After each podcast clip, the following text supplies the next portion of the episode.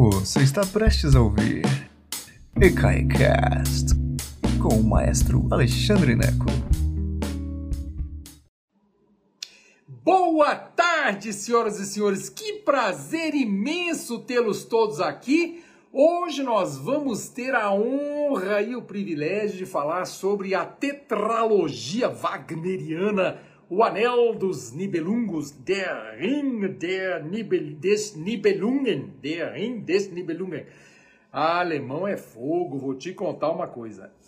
Que diabo é isso, o Anel dos Nibelungos? Nós vamos falar sobre isso, que é uma das obras mais espantosas, da, da, da uma, uma, das conquistas mais espantosas da raça humana. É impressionante o que esse homem conseguiu fazer com uma estreia em 1876. Antes de começarmos, não se esqueça que esse canal é completamente gratuito, é um milagre que esse canal seja gratuito, é bom demais. E ele só é gratuito por causa da sua ajuda. Dá um pulinho em ecai.com.br, escolha a maneira de doar. Um real fará toda a diferença, dez reais, mais ainda cem reais, meu Deus, é uma maravilha.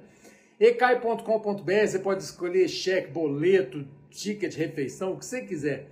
Ou então vai direto no Pix e bota lá um real, tá bom? 14 212 894 000198. Obrigado demais a todos vocês.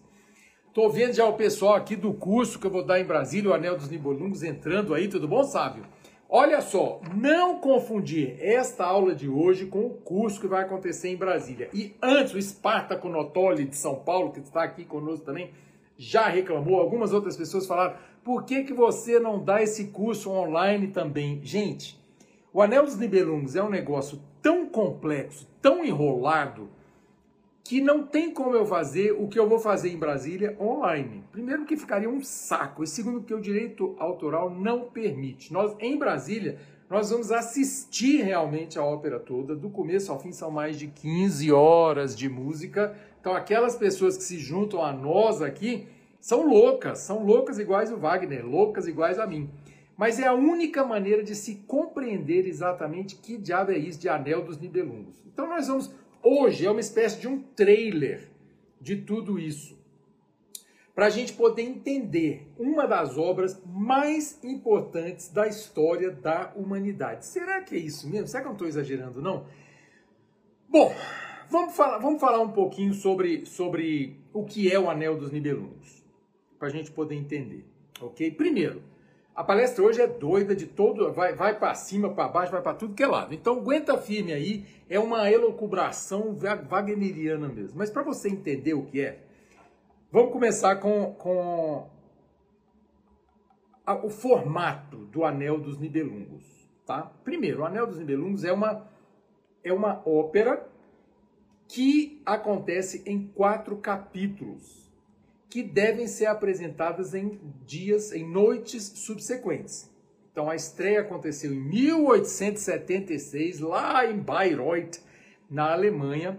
Bayreuth é, é uma, é uma cidade onde Wagner construiu o seu teatro, o Teatro de Bayreuth, que tem dinheiro de Pedro II lá, dinheiro da coroa brasileira. E esse festival acontece anualmente desde 1800 e bolinha, e foi nesse festival, em 1876, que o Wagner estreou a ópera completa em quatro noites. Ele apresentou uma noite, segunda noite, deu um intervalo de uma noite e depois mais duas noites. Então precisava de estar em Bayreuth cinco noites para assistir esse negócio. E acredite, Dom Pedro II estava lá, junto com o Luís II da Bavária e um monte de outras personalidades. Olha só que interessante. Quem estava na estreia do, do, do, Anel dos Nibelungos, só para você entender o que, o que era Wagner, o que era isso. Wagner conseguia criar uma, um bafafá em torno de si próprio. As pessoas estavam lá. Dom Pedro II foi assistir a, a, a estreia. Não que ele tenha saído do Brasil para isso, mas ele estava na Europa e fez questão. Lembre-se que Dom Pedro II era um Habsburgo, austríaco, portanto. Então, ele foi lá para prestigiar o pessoal dele lá. Interessante isso. Mas além do Dom Pedro II, tinha o Luís II da Bavária, tinha Nietzsche, sabe Friedrich Nietzsche? Estava lá. Tolstói, Leon Tolstói, meu Deus, o que estava fazendo lá? Franz Liszt, que por acaso era sogro de Wagner, estava lá. Anton Bruckner estava na estreia. Camille Saint-Saëns estava na estreia.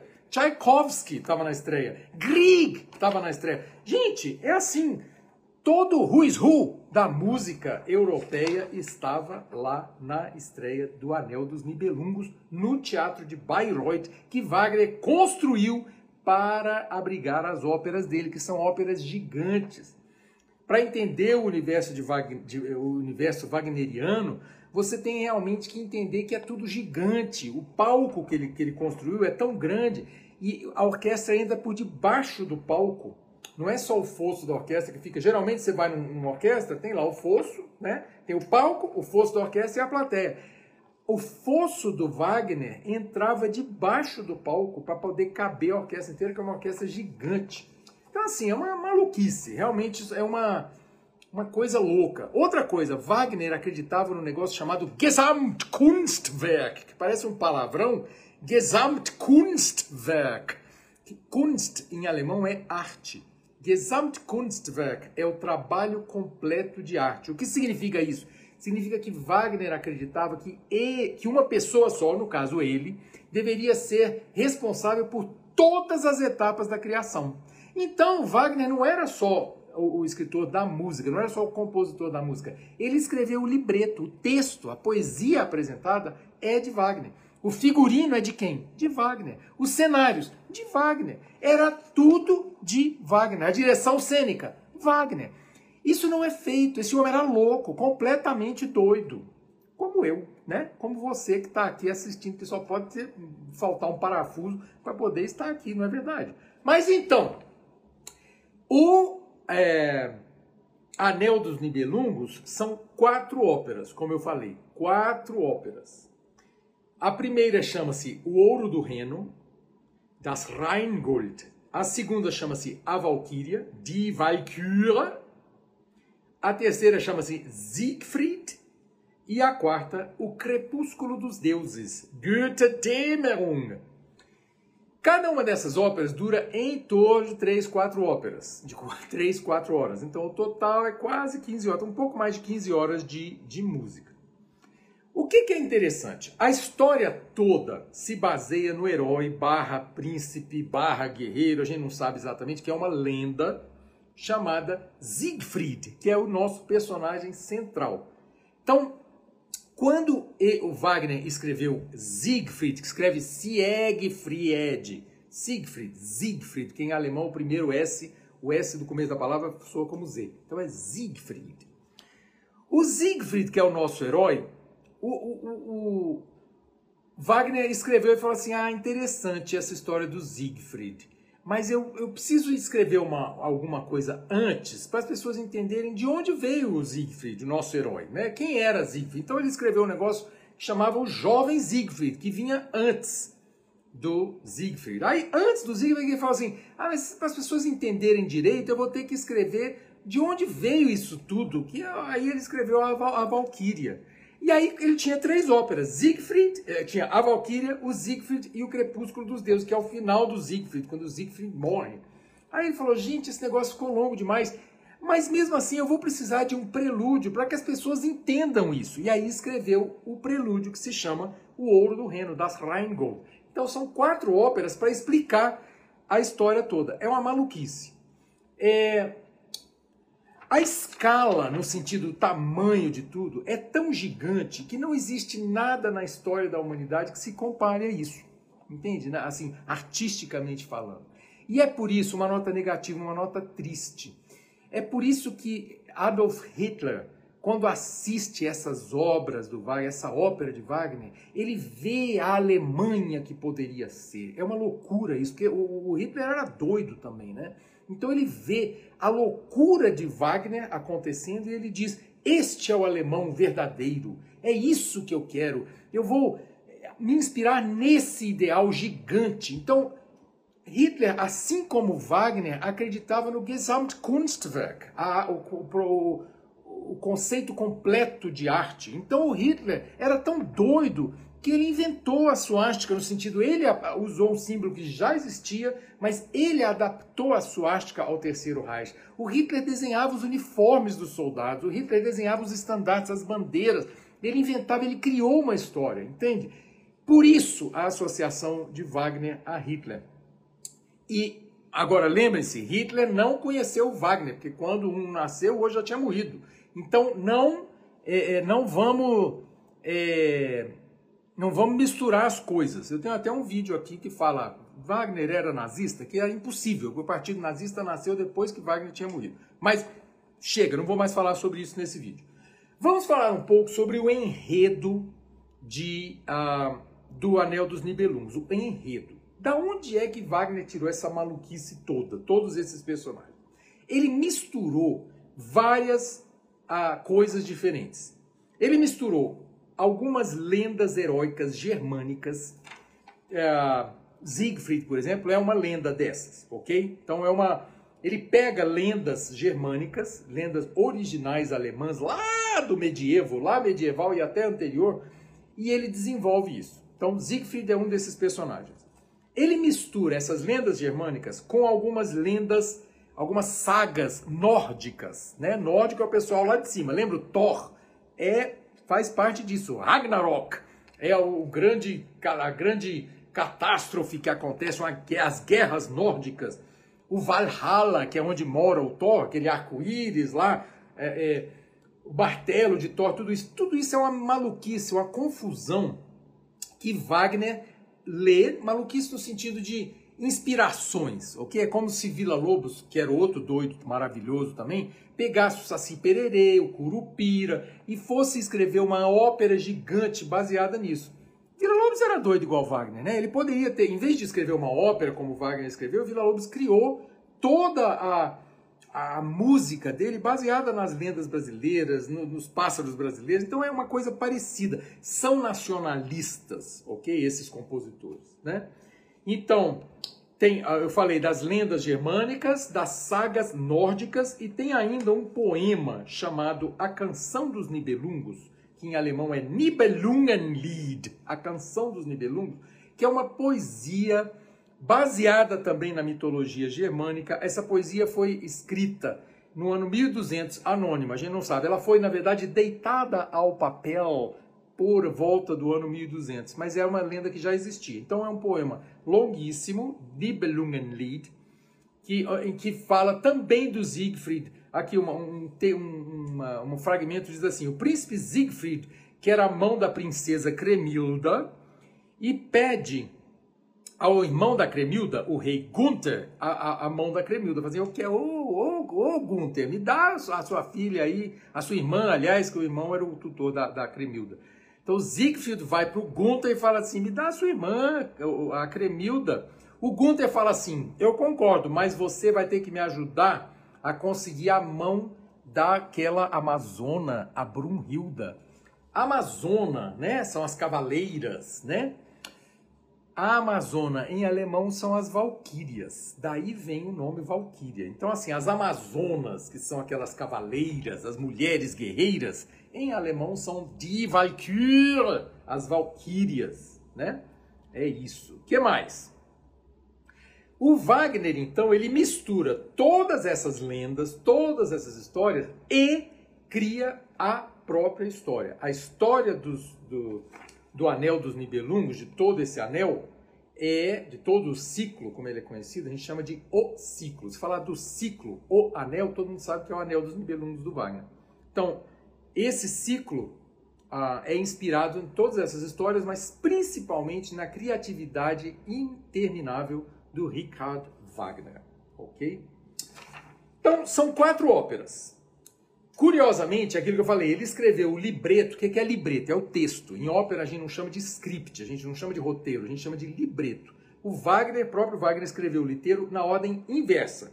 Ele começou com o Crepúsculo dos Deuses, depois escreveu Siegfried, depois a Valquíria e por último o Ouro do Reno, que foi a primeira ópera que aí ele botou música na, na ópera. É, é, ele, aí ele escreveu a música na ordem certa. Ele escreveu o libreto de trás para frente, porque ele, foi aquilo que eu expliquei. Ele queria primeiro falar sobre o Siegfried, aí ele queria uma introdução ao Siegfried, depois ele queria uma introdução à introdução do Siegfried, e aí ele criou a introdução à trilogia, portanto, uma tetralogia. É maluco, só ele para pensar desse jeito.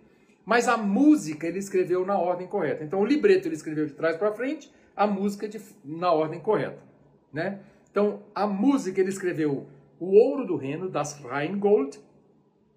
Ele terminou em 1854. Olha que loucura. Ele levou 25 anos, mais de 25 anos, para escrever todo o ciclo. Louco, louco, completamente doido. Então, assim, ele escreveu O Ouro do Reno, terminou em 1854 e estreou contra a vontade dele em 1869 só essa ópera.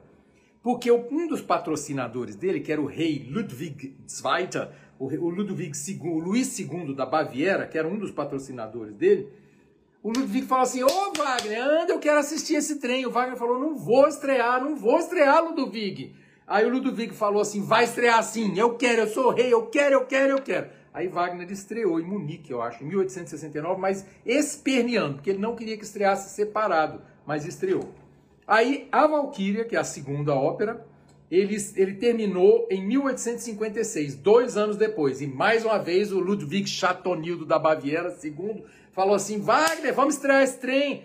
O Wagner falou: não vou estrear, Ludovico. Aí estreou em 1870 contra a vontade do Wagner. E aí, as últimas duas óperas, o Wagner fincou o pé e só apresentou no final. Então, Siegfried, ele escreveu, em, terminou em 1871. Olha que interessante, ele estava escrevendo Siegfried, que ele terminou em 1871, mas ele parou do meio para escrever Tristão e Isolda e os Mestres Cantores de Nuremberg. Quer dizer, o cara parou Siegfried no meio para escrever Tristão e Isolda. Jesus amado, que coisa doida! E terminou Tristão e Isolda e os, master, os, os Mestres Cantores de Nuremberg, que é uma ópera, são duas óperas espetaculares, enormes, gigantescas, que ele escreveu durante. É, ó, eu vou te contar. Mas aí Siegfried só estreou junto com O Crepúsculo dos Deuses, que é a última, né? E aí então ele estreia em 1876, lá em Bayreuth, como eu expliquei, com a presença de todo aquele pessoal, até Dom Pedro II e tal, essa coisa toda, tá bom? Então, do momento que Wagner teve a ideia, vou escrever um negócio chamado ciclo. Até o momento que estreou foram quase 30 anos de trabalho. Wagner era realmente louco. É, Wagner escrevia muito. Ele escreveu não só música, mas ele gostava de escrever. Wagner se achava o máximo. Assim, até uns anos atrás eu, eu, eu me comparava a Wagner, porque eu, eu, sempre fui assim, completamente sem noção, né? Uma pessoa sem noção. Sempre me achei o gênio, né? Hoje, principalmente depois da pandemia, eu levei tanta traulitada na minha cabeça que hoje eu já tô uma pessoa, eu sou uma pessoa meio desanimada, né? Assim, você vê que eu tô assim meio murcho, né? Eu dei uma murchada, né, durante a pandemia. Eu só estou vivo e posso garantir isso por causa de você que está aí do outro lado deste vídeo. Porque mesmo eu falei assim, gente, para que continuar vivendo? Eu estava igual a, a Brunhilda, que é a nossa personagem aqui, que chega uma hora que ela desiste, né? Mas não, estamos aqui porque precisamos um do outro. Então, Wagner, então se achava eu, mas antes, né? Assim, é o que eu me achava o próprio Wagner. Veja você, Wagner, além de escrever esse monte de ópera, ele escreveu um monte de livros, textos, ensaios, mas que são tão longos esses ensaios que são como livros mesmo. Então, ele escreveu em 1851, antes então disso aqui, ele escreveu um texto chamado Ópera e Drama, que é a base teórica sobre a qual ele estudou, ele escreveu o Anel. Ópera e Drama explica por que, que a música deve transmitir as sensações, porque quando você fala sobre tristeza, a música deve ser triste, quando você fala sobre alegria, a música deve ser alegre, etc, etc, etc. Então, são 300 páginas falando sobre isso, ópera e drama, texto, né? Escreveu a autobiografia dele, Minha Vida, que terminou em 1880, que ele ditou para Cosima. Quem era Cosima? A esposa dele, que era filha do Franz Liszt. Ele ditou a Cosima e escreveu. E tá cheio de fofoca nessa, nessa autobiografia, foi confuso, não, não se sabia que se publicava, se não publicava, publicaram. Escreveu um ensaio chamado Arte e Revolução. Tá vendo? Hitler sabia de onde buscar essas, esses assuntos. Escreveu um texto longo em 1850 chamado O Judaísmo na Música. Não é bem o judaísmo, né? é tipo assim, o judaisticismo na música, em que ele critica violentamente compositores judeus como. Uh, uh, Felix Mendelssohn, como uh, Giacomo Meyerbeer, que eram compositores judeus. Wagner desce o malho neles. Então, entende? Tá tudo aí. Wagner escreveu muito, escreveu muito. Você acha esses ensaios todos na internet para ler, ok? Então é isso. Que mais? Que, o que, que é interessante da gente saber antes de eu passar para o repertório em si e para o enredo? É o que, que, é, o que, que é especial sobre as óperas do Wagner e especialmente o Anel dos Nibelungos? Wagner usa duas, uh, duas uh, tem duas características, além da, da ópera gigante, além da, da orquestra gigantesca, de tudo que, que, que é grande, né? essa coisa, essa escala, a magnitude gigantesca das obras do Wagner, tem três coisas que eu preciso pontuar. Primeiro, Wagner não trata a voz como a voz, assim, a orquestra não acompanha a voz, que é o caso de Verdi, por exemplo, que é contemporâneo de Wagner. Os dois nasceram exatamente no mesmo ano, 1813. Wagner, Verdi, quando escreve para a voz, o Verdi escreve lá, La donna immobile, qual più mal vento, muta d'accento e di pensiero. A orquestra está fazendo tum cha cha, tum cha cha, tum cha cha. A orquestra está acompanhando a voz em Verdi. Em Wagner, não. Wagner coloca a voz como mais um dos instrumentos da orquestra, em que a coitada da cantora tem que ter uma voz gigantesca para cobrir a orquestra, porque o Wagner não vai dar refresco. Então, isso é uma das coisas que você precisa prestar atenção quando for ouvir o Anel dos Nibelungos e eu vou ensinar você a ouvir daqui a pouquinho. Segundo, Wagner usa um negócio que se chama de leitmotiv. Você pode ir na enciclopédia musical EK que eu explico bastante. Mas basicamente o leitmotiv nós no Brasil nós conhecemos muito isso em novela. Novela brasileira, quando aparece a personagem X, tem a música da personagem. Aí aparece outro personagem, tem a música daquele outro personagem. Isso é leitmotiv de uma maneira simplificada. Só que Wagner usava, além dos personagens, cada coisa também, a montanha tinha um leitmotiv, o Valhalla, que é a casa dos deuses, tem um leitmotiv, a espada tem um leitmotiv, e por aí vai, ok? É o tema, o motivo, o tema da de cada personagem. Berlioz francês chamava essa ideia de ideia fixe, ideia fixa, que é a mesma a mesma ideia, ok? E por último, então, a voz é tratada como instrumento, leitmotiv e a terceira coisa, a tonalidade é complexa. Wagner, assim como seu sogro Liszt, estão no limite do modernismo. Entende? Eles estão buscando linguagens tonais diferentes. Em vez de ser dó, ré, mi, fá, sol, lá, si, dó, ele faz dó, ré, mi, ra. Por isso a abertura de Tristão e Isolda, nirauá. Isso acontece o tempo inteiro no Anel dos Nibelungos. Você não sabe em que raio de tom você está. É difícil para chuchu para aprender, para decorar, para cantar, para ouvir, você está sempre numa instabilidade tonal gigantesca. E por isso é tão difícil de ouvir Wagner. Por isso Sparta Conotoli de São Paulo, que me pediu para fazer o curso completo aqui na internet, é um desafio gigante. Para fazer ao vivo a, o Anel dos Nibelungos, eu vou gastar nove aulas de duas horas cada. Simplesmente para a gente poder destrinchar um pouquinho assim por cima, para a gente poder entender o que é. E o enredo não é tão difícil de entender. Eu vou, eu fiz uma, uma como é que fala, uma um apanhado aqui. Eu vou ler agora com entonação artística o que eu, o texto que eu preparei para você. Olha só. Enredo. Um anel mágico, finalmente falei disso, né? O anel, cadê o anel? Um anel mágico dá poder para reinar sobre o mundo. Esse anel foi forjado pelo anão Nibelungo Alberico a partir do ouro que ele, Alberico, roubou das sereias do Reno. Eu, usei sereia aqui como liberdade, são as donzelas do Reno, mas elas são as sereinhas, ok? Como se fossem as uiaras, as iaras brasileiras. Então tá, o Alberico roubou o ouro do Reno, por isso a primeira ópera se chama Ouro do Reno. O Alberico foi lá roubar o ouro do Reno e com esse ouro fez o anel que é um anel com o qual ele reina sobre o mundo, ele poderá reinar sobre o mundo. Com a assistência do rei Loge, Votan, que é o, o deus maior, rouba o anel de Alberico, mas é forçado a entregá-lo aos gigantes Fafner e Fasold, em pagamento pela construção do Valhalla. Valhalla é o que? A casa dos deuses, lá onde o Thor mora também, o deus do trovão, não é isso? Mas o Thor não aparece aqui. Ou ele paga com o anel para construir o Valhalla, que é a casa dos deuses, ou então os gigantes Fafnir e Fasolt vão levar Freya, que é a irmã do, do Votan, que é a deusa que traz as maçãs com as quais os deuses se mantêm jovens. Tá entendendo? É tudo uma maluquice. Essas são lendas adaptadas, ok? Os planos de Votan para recuperar aí o, o Fafnir e o Fasolt, os gigantes, né, levam então o anel. Os planos de Votan para recuperar o anel levam gerações, ok? Seu neto, o mortal Siegfried, que é neto então do deus Votan, ganha o anel ao matar o gigante Fafner. Fafner matou o irmão Fasolt, como planejou Votan.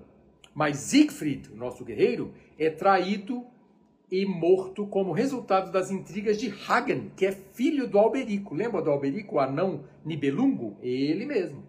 Então, o Hagen, que é filho do Alberico, é, trai o Siegfried e ele é morto. Que coisa, né? O, o Hagen, filho do Alberico, queria o anel para si.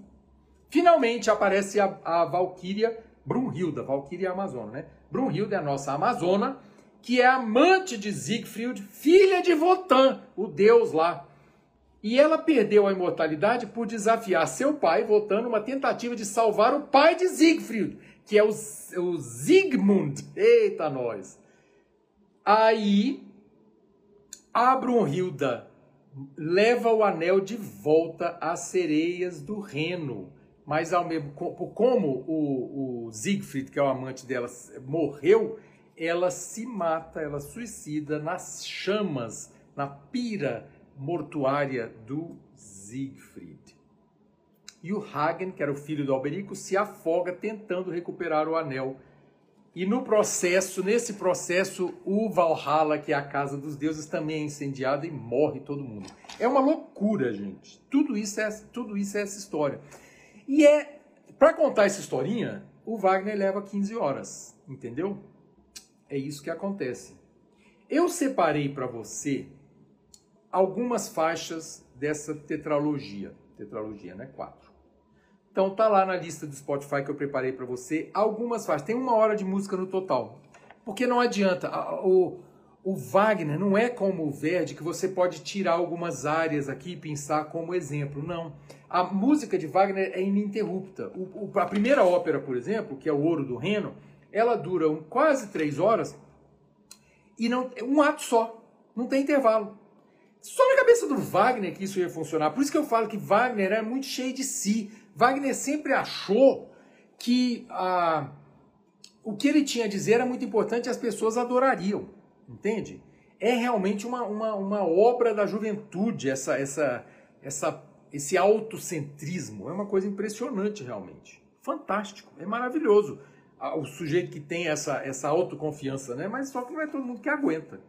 Então, por, na lista que eu separei para você do Spotify, para você começar a ouvir o, o, o Anel dos Nibelungos, eu separei do Ouro do Reno, a primeira ópera, a introdução e duas cenas, incluindo as sereias no final, quando o Alberico leva o anel, leva o ouro do Reno.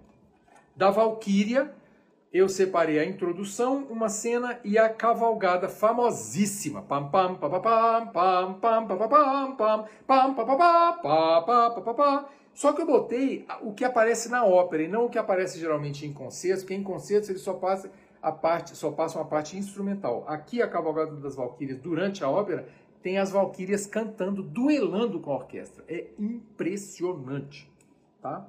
Depois da ópera Siegfried, Siegfried eu a, a, separei a, a parte em que Siegfried acorda Brunhilda de um sono encantado com um beijo as lendas se misturam muito. Eu lembro um pouco Romeu e Julieta, Tristão e Isolda, é, Parsifal, é, o, a, como é que é o da espada, gente? O, o cavaleiro da, da tábua redonda lá, o Excalibur, né? Que é a espada mistura tudo um pouco, é tudo uma coisa meio misturada. Você vai ver citações de coisas que se parecem. E não é por acidente, é porque é assim mesmo.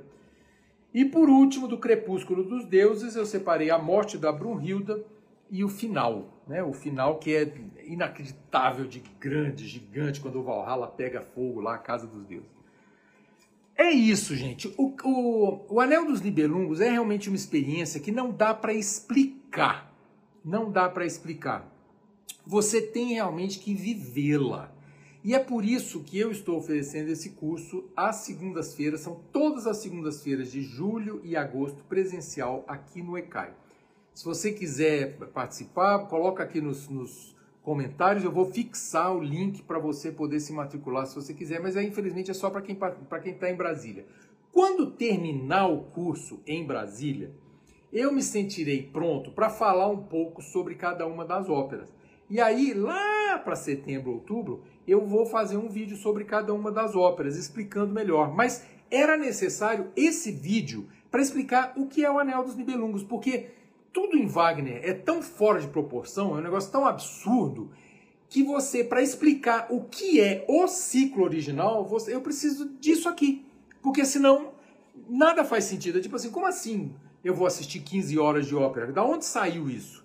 É por isso que temos esta palestra inicial. Parece o Wagner, que vai falar sobre o Siegfried e cria três óperas antes para poder explicar que ele vai falar sobre o Siegfried. É assim. Eu fiz a mesma coisa, né? No final das contas.